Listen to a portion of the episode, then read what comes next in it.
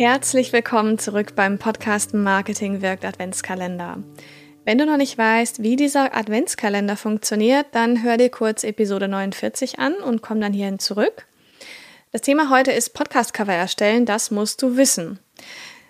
Es gibt ein paar Vorgaben für dein Podcast-Cover, die du unbedingt beachten solltest. Ähm, da wirst du auf jeden Fall noch mehr darüber erfahren.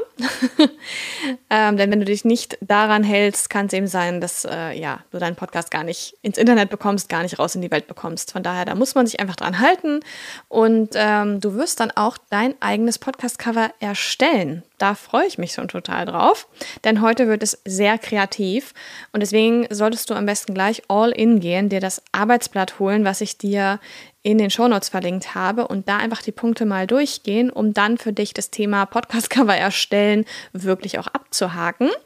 Ähm, wie gesagt, Link zum Arbeitsblatt ist in den Show Notes. Und wenn du mehr Infos zu dem Thema möchtest, dann schau in den Show Notes nochmal nach, denn da gibt es noch den ein oder anderen interessanten Link zu einem Blogartikel, vielleicht auch zu einer Podcast-Folge. Und morgen zeige ich dir dann, wie du richtig gute Podcast-Musik findest. Also sei dabei. Bis morgen. Tschüss.